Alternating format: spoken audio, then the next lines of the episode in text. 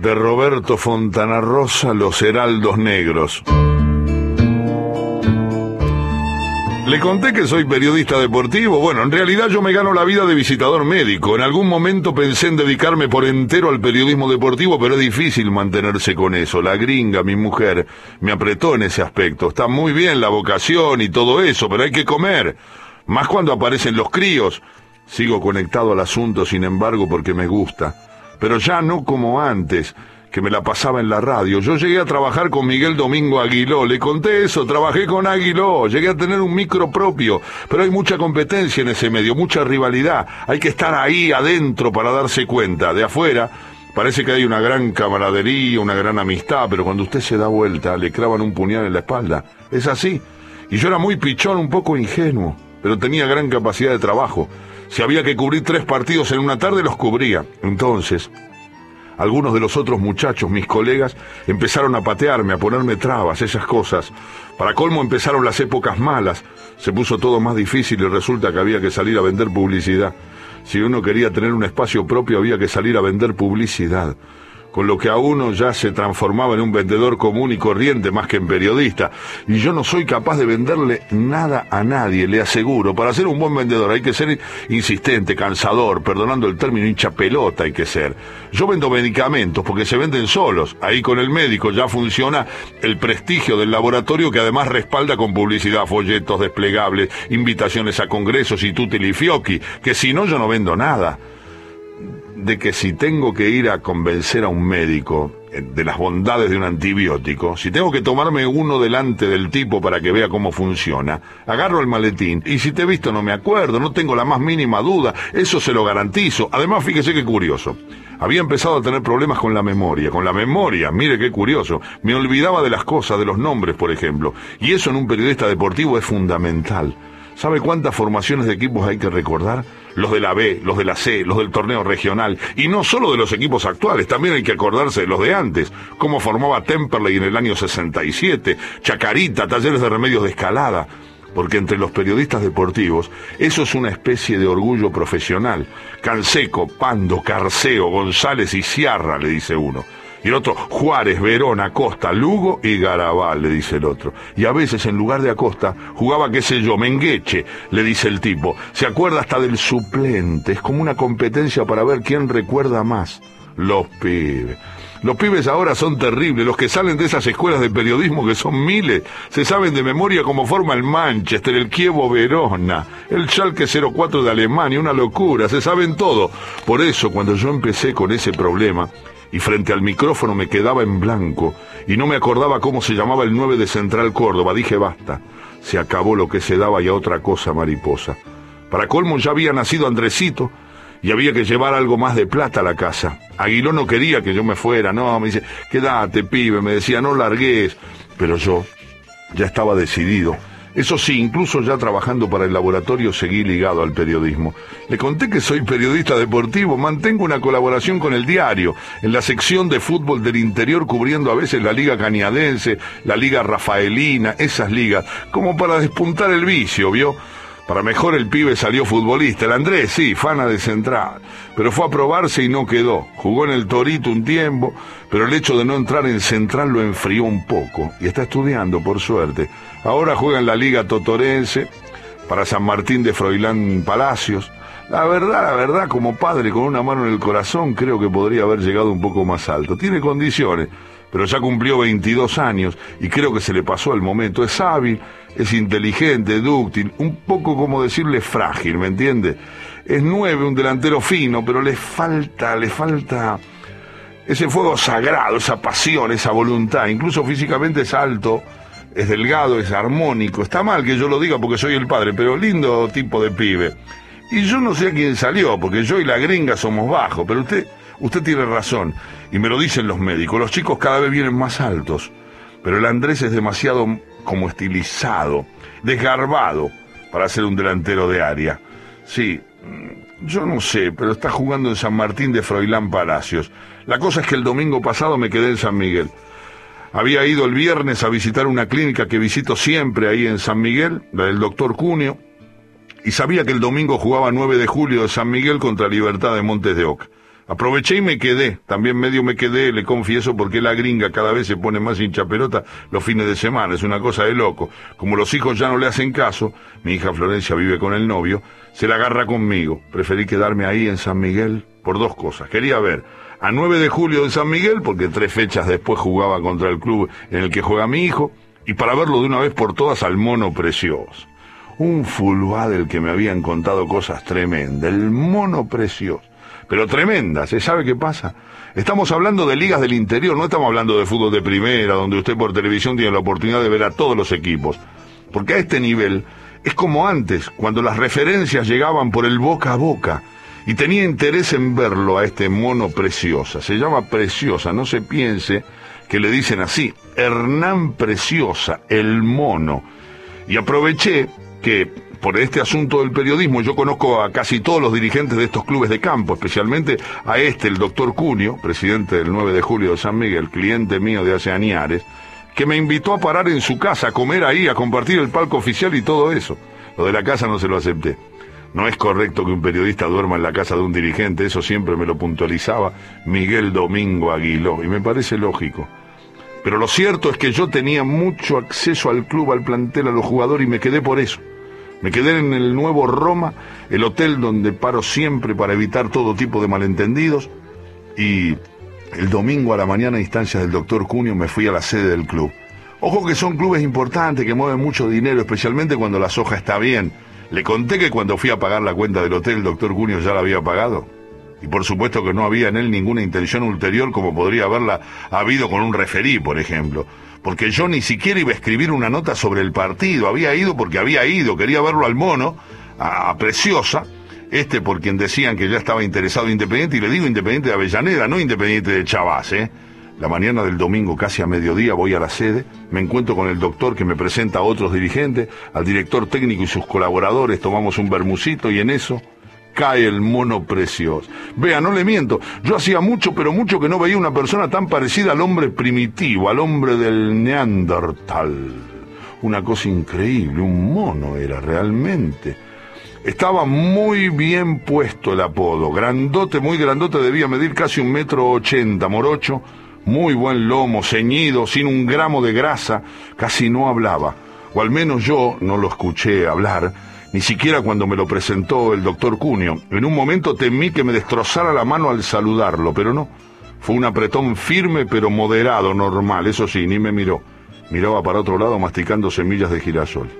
Durante todo el tiempo que estuvo ahí, hasta la charla técnica masticó semillas de girasol, lo que le daba más aspecto de mono, de simio, porque adelantaba la mandíbula de abajo así y hacía trompa, mientras parecía masticar con los dientes delanteros. Otra cosa que me impresionó fueron los ojos. Tenía un pelo ralo, mota, pegado a la cabeza y los arcos superciliares bien protuberantes, como los monos, ¿no? Las cejas unidas sobre la nariz chata y bajo la ceja los ojitos. Dos ojitos redondos, chiquitos, negros, brillantes, muy vivaces, pero nunca miraba de frente. Siempre esquivo, siempre la mirada oblicua. Se sentó solo en una mesita del bar y ahí se quedó. Cuando volví a mirarlo, porque yo estaba en otra mesa con el doctor y unos dirigentes, tomaba agua mineral en un vasito chiquito. Me causó gracia porque uno medio esperaba que esa, que esa bestia tomara, qué sé yo, grapa, aguardiente o ginebra, pero no tomaba agua. Después yo pensé que era lógico, tenía que jugar un par de horas después nada más y, y no iba a andar tomando ginebra.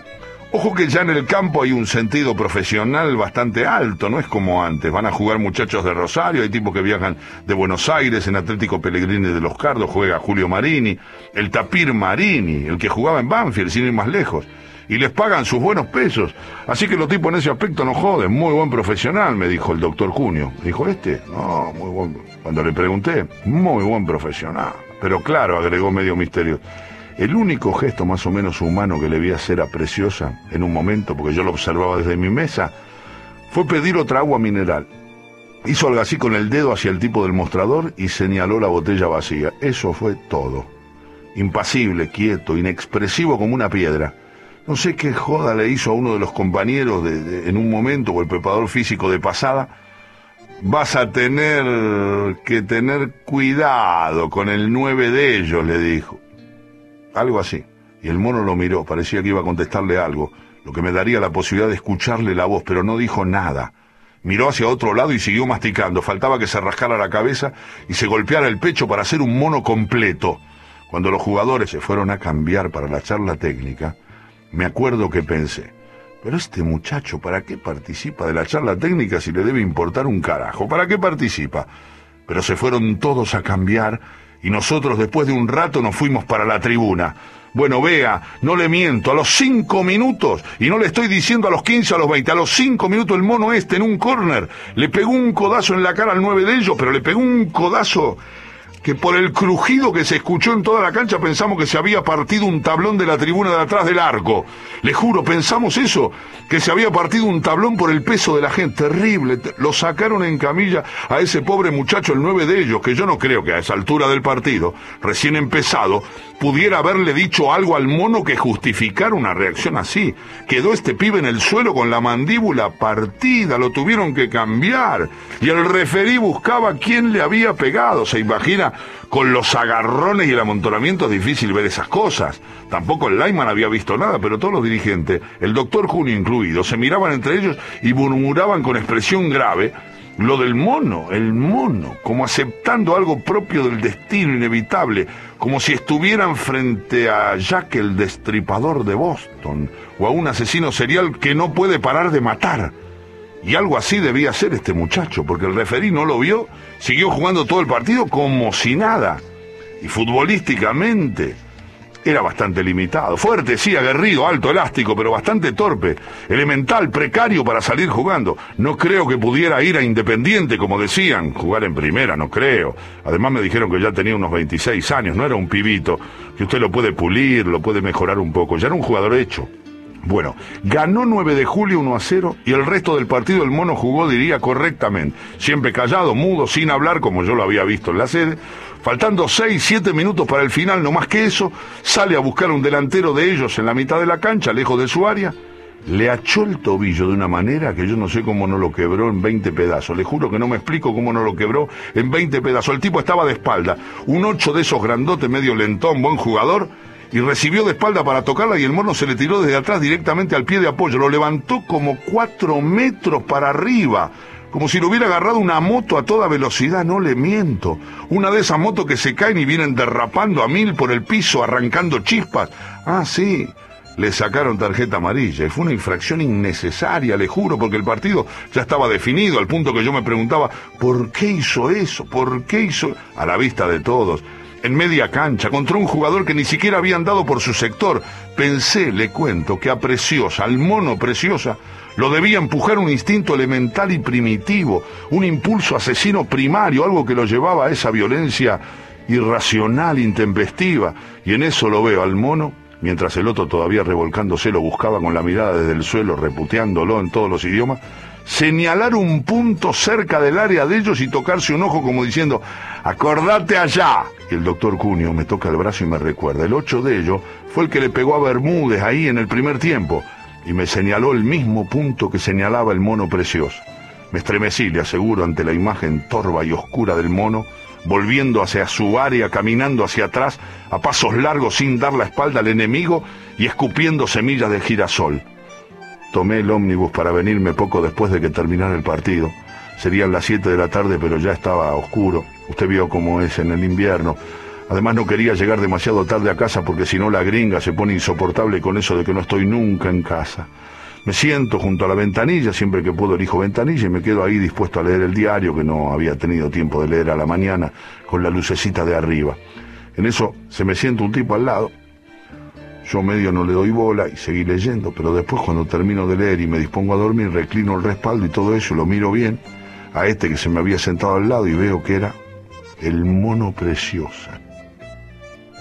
Mire qué casualidad, y me acordé que, que alguien me había dicho, uno de los dirigentes, creo que el mono vivía en Iriondo, a unos 60 kilómetros de San Miguel. Usted no sabe la impresión que me causó, el nerviosismo, una especie, ¿cómo decirle?, de excitación infantil como la de los pibes con los ídolos o algo así.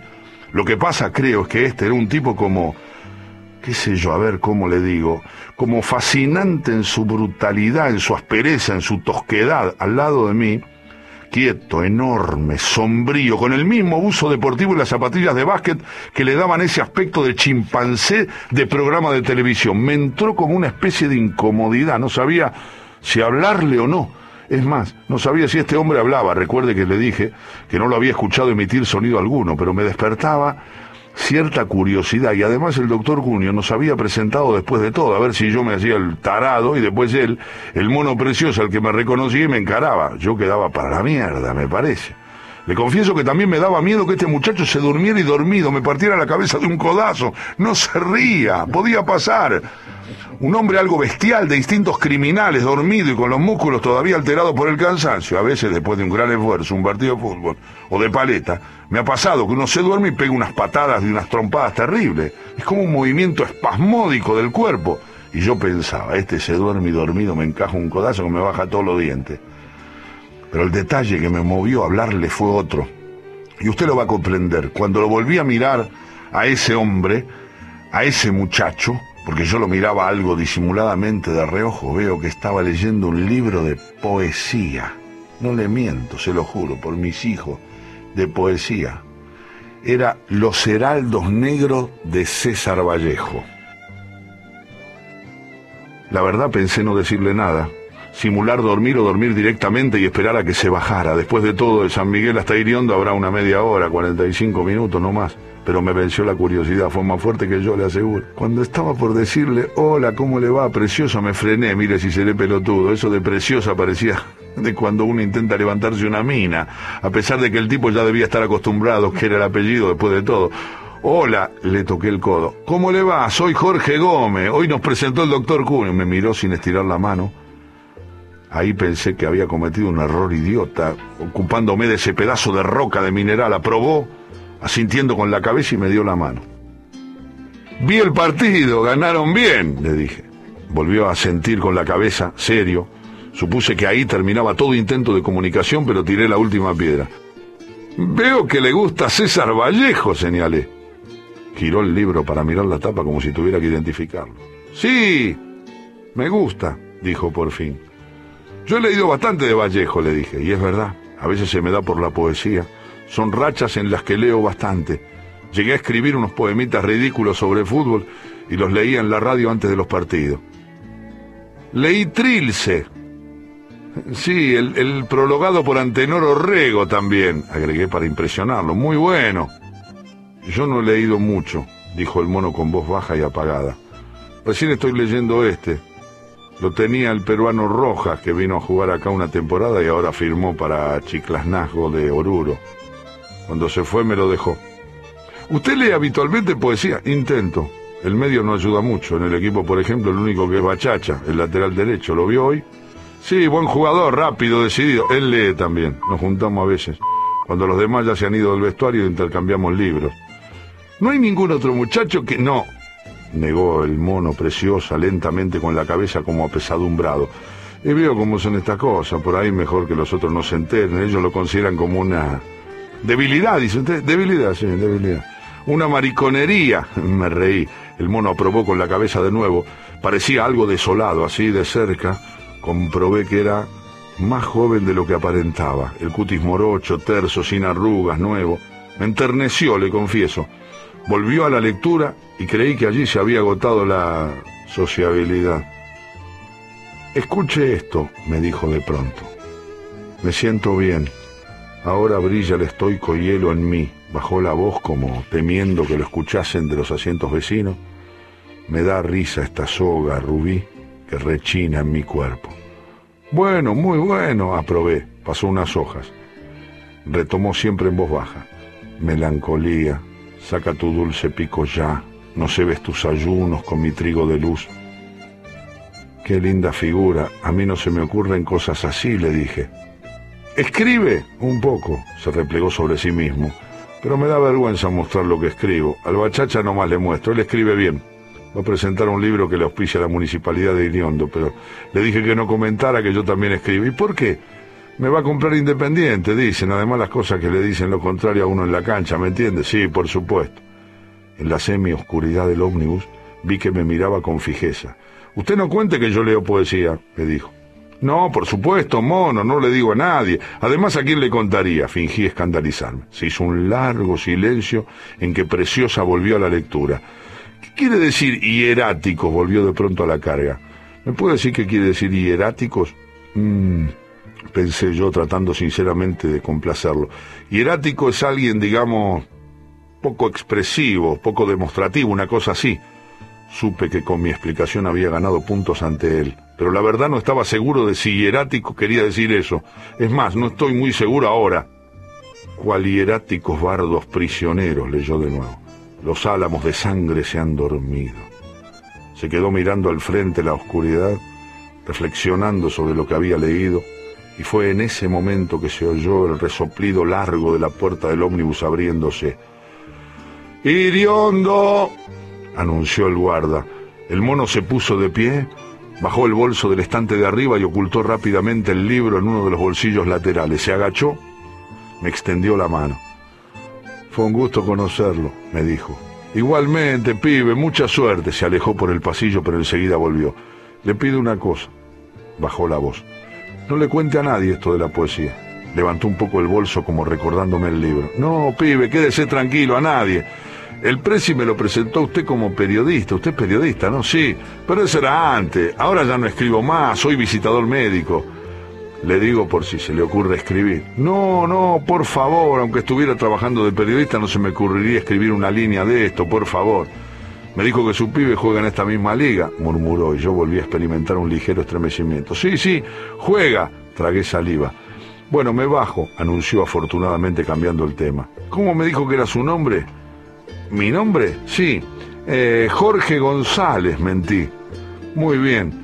Fue un gusto, señor González, un gusto, y se bajó. Yo apagué mi lucecita de lectura, me crucé de brazos y me dispuse a dormir. Recién me desperté en Rosario con el crujido de los frenos al llegar a la terminal. El mismo crujido de la mandíbula del nueve de ellos al recibir ese codazo criminal del mono cuando todavía no se habían cumplido cinco minutos de comenzado el partido.